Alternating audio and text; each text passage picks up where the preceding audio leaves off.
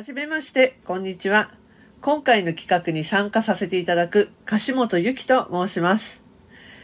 日本ポッドキャスト協会さんからお声掛けをいただき、大変光栄に思っています。え今日は旧春を告げる高校野球の話題をお届けしたいと思っていますが、えーその前に簡単に私の自己紹介をします。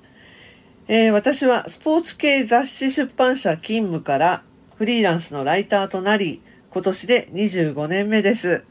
現在は茨城県水戸市に住んでおり、アマチュア野球を中心に取材活動をさせていただいております。え音声配信歴は丸3年で、えーまだまだお聞き苦しい点が多々あると思うんですけども、今日はどうぞよろしくお願いいたします。さて、今回紹介したいのは、宮城県立仙台一高等学校野球部です。1892年の創立、県内1、2を争う進学校で、主な OB には、作家の井上久志さんや映画監督の岩井俊二さんらがいます。えー野球部は1897年に創部され、夏の甲子園には過去3回出場しています。えー昨年の秋は宮城県で3位を収め、えー春と秋2期連続で東北大会に出場をしています。今回の、えー選抜大会発表がありましたが、えー東北地区の代表として21世紀枠候補の最終候補9校に残るなど名門復活を思わせる結果を残しています。そんな、えー仙台一高に取材に行ったのは、えー12月の上旬でした。えー地元仙台市若林区の学童チームの小学生と一緒に練習をしたり交流をして選手たちは一日を過ごしました。今日は監督の千葉敦先生、そして部長の安倍翔人先生、この2名の指導者にお話を伺いました。このコンビになって3年になります。最初に千葉監督のお話です。えー今日はまず、えー小学6年生の、えー学童チームをはい。迎えて、今日どんな会が行われてたんですか？そうですね、はい。あのまあ、震災以降ですね。あの絆プロジェクトというものを、はい。お行ってるんですけども基本的にはあの我々がこ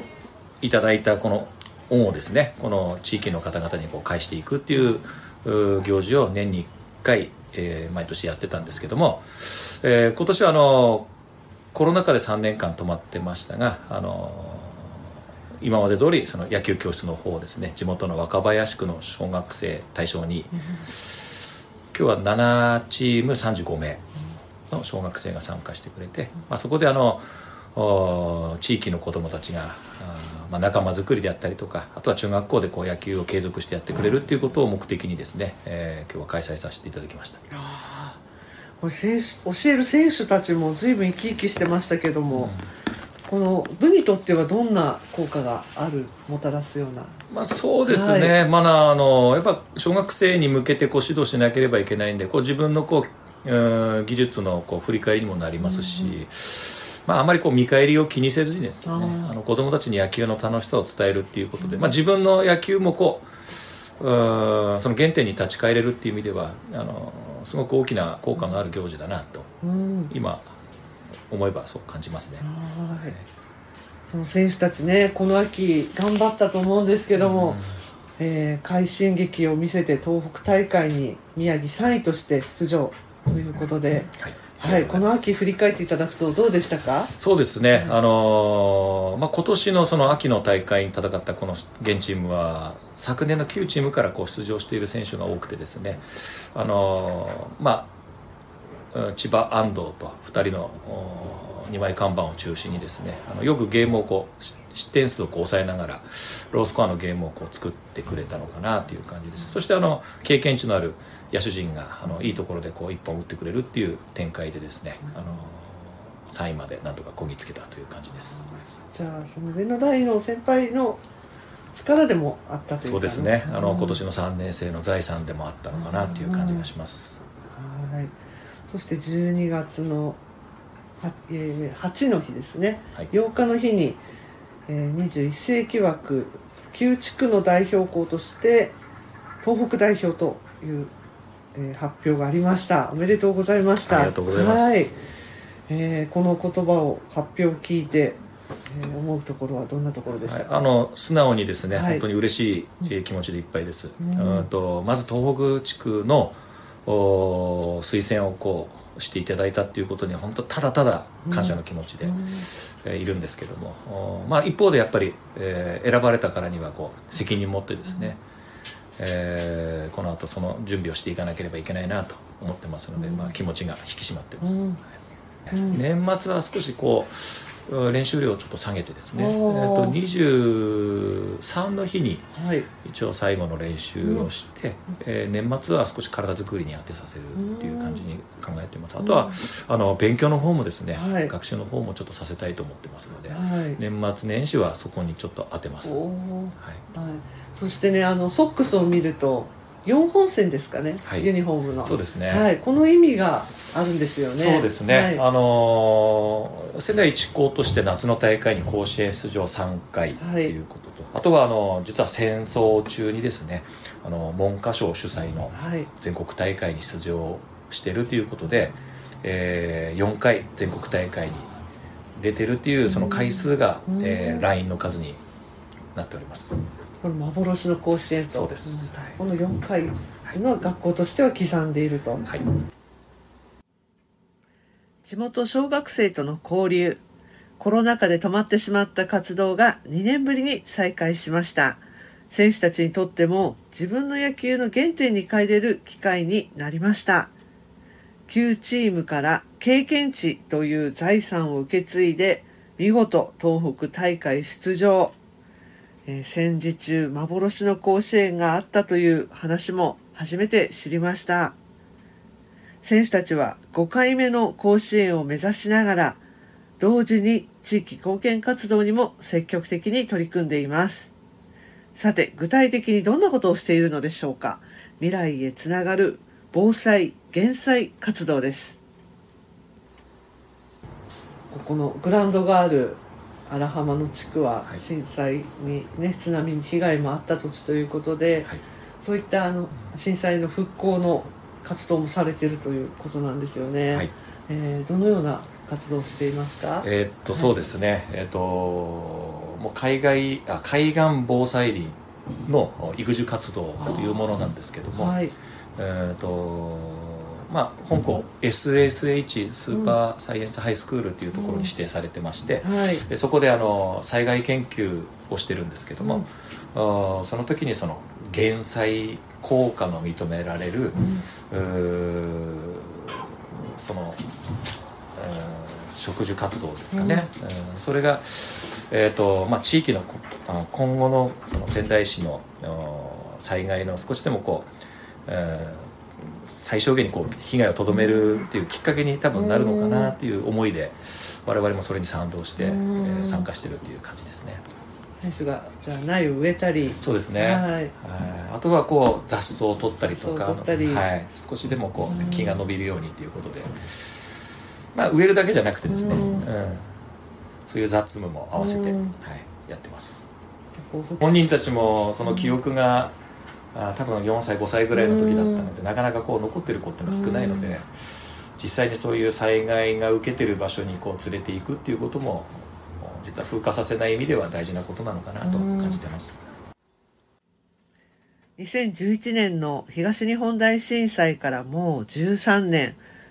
当時4歳だった選手が今高校生になりましたこの育児活動は風化させないためにも続けていきたいと話しています。積み重ねることの大切さ野球も復興も同じだなと思いました。ズバリ、えー野球で技術心大事なことなんでしょうか？そうですね、まあ、どちらも大事だとは思うんですけども、まああのうんとまあ時間はもう限られてますので、はい。あのやっぱ自分の足りないところを、えー的確にやっぱりこう補ってですね、えーそして自分の長所をやっぱ自分の武器をやっぱり本人たちが理解してる、まあ、理解させなきゃいけないんですけど、うん。まあ、それを公式戦でですねあの臆せずこう出してくれてるっていうのがここ最近の結果につながってるのかなと、うんはい、思ってます。あとやっぱ先輩たちがこう実績をうん。1年ずつ積み重ねてきてですね、はい。あのメンタル面であったりとかあの心の成熟度なんていうのは本当に上級生が、うん。あのしっかりこう下級生にですね、えーそういうものをこう教えていくっていうのがここ数年本当にうまくいってるかなっていう感じで、メンタル面も本当によくあの、うん。まあ、卒業した子たちですけども、まあ、彼らのおかげでこうどんどんどんどんこう積み重ねがうまくいってるなっていう感じがします。今日のねお母さんたちもみんなここに入れたいっていう目をねしてたのでありがたいですね。ね文武両道でいいんですかねそうですね。ははい。い、もう100%の分母量ですね。あの半分にならないように、はいはい、50、50じゃなくて、まあ勉強も100%、はい、野球も100%で、はい、どっちも取り組んでもらおうかなと思ってます。はい。最初に千葉監督のお話でした。えー文武両道は勉強100%、野球も100%。ね参加した小学生たちもこんなかっこいい高校生になりたいなと思ったはずです。さて、続いてお話を伺ったのは安倍翔斗部長です。えーこの名前をね、覚えている方も多いかもしれません。選手時代は大谷翔平選手と同じ東北大会、そして選抜大会に出場した29歳の体育の先生です。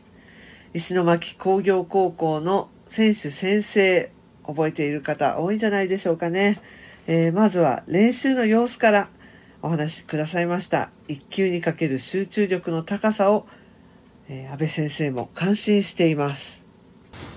なんか優しい選手ですよね。そうですねうんはい思いやりがありますか？あると思います。はい そう試合ではじゃあなぜ勝てたんですか？うんまあ一人一人自立して、はい。でまず状況状況でちゃんとあのいろんな思考が多分選択肢があるぐらい、はい。まあ、大人な部分もあると思うんでそれが試合に役立ったのかなとは思いますけど。ね、3位決定戦では投了に勝つとい。うはことで、い、やもう私学にもひるまない戦力がはい。備わってきてそのどんな練習をいつもこだわってやってるんですか、まあ、常に、まあ、レベルの高いピッチャーを想定しながら、うん。打撃練習をしてたりしとかしててあと実戦の中でもやっぱ1球を逃さないっていうところで多分子供たち考えて練習してたと思うのでまあ多分ファール打ったらもう次交代だっていうぐらいの、はい1球を仕留めるんだっていう集中力の中で多分練習してたと思う。ファールでも引く。はい、あはいあでボールは？ボールはボルールなんですけど、はい、1球ファールでもう交代。あぐらいの練習は多分考えてやってたんで。あそうなんだ、それぐらいの集中力を持ってやってたと思います。さっきねあの OB にも聞いたら集中力が備わったっていうね、はい勉強でもはい。野球でも、まあ東大にもねあの3年連続はい。入るっていう実績もあって、はい。野球部のこのメチコの集中力ってすごいですよね。すごいですね。うん、やっぱりそこは尊敬というか感動しました？はい。私は 全然勉強なんか全くしてこなかったっていうか 野球だけしかやってきてない人間なんでまあそこの、うん、イコールあると思います。野球での集中力は。はい、えー高校時代は勉強よりもどちらかというと野球の方の比重の方が高めだったかなと話していた安倍部長先生、えー当時はね野球に明け暮れる高校球児だったわけですけれども、えー甲子園にも出場し夢を一つ叶えた結果になりました。そんな甲子園の話やご自身の選手先生のお話も選手たちに聞かれてよくお話をするそうです。いやそんなねあの選手たちにあの安倍先生は甲子園の話もすることはありますか？はい。うん。よく聞かれます。あどんな風に聞かれましたえーどういう場所なんですか？とか。先生が現役の時代はどういうあの実績というかどういうふうにこう大会を戦っていったんですか？とか。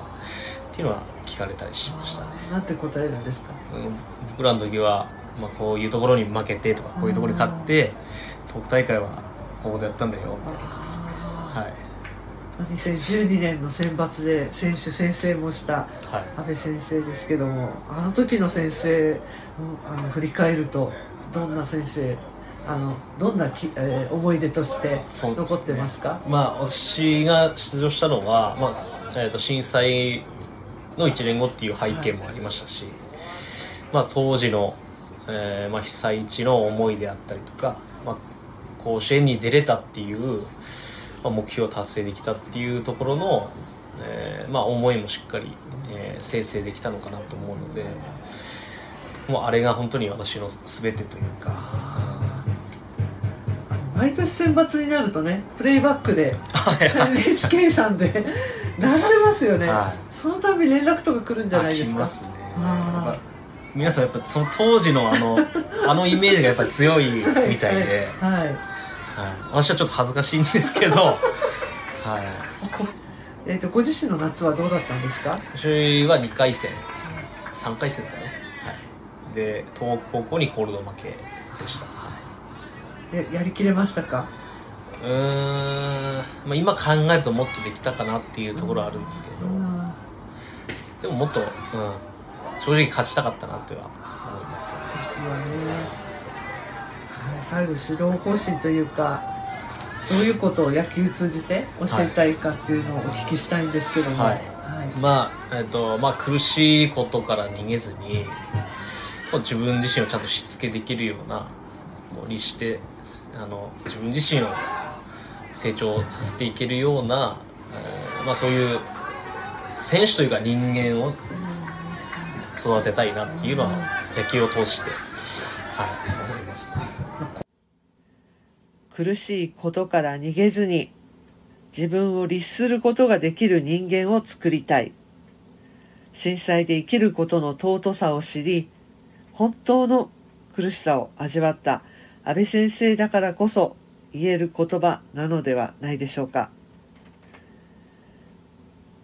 高校球児の顔から先生の顔に変わってね優しい表情で話してくださいました。さていかがだったでしょうか？千葉監督安倍部長。今の時代の指導者は近くで見守りながら選手に自分で考えさせる行動させる課題を見つけさせる。そんな考えで指導している指導者の方がとても増えています。そして時代は文武両道で甲子園を目指す時代へ、え昨年107年ぶりに夏の甲子園で慶應義塾が優勝しましたけれども慶應義塾のように勉強も頑張りながら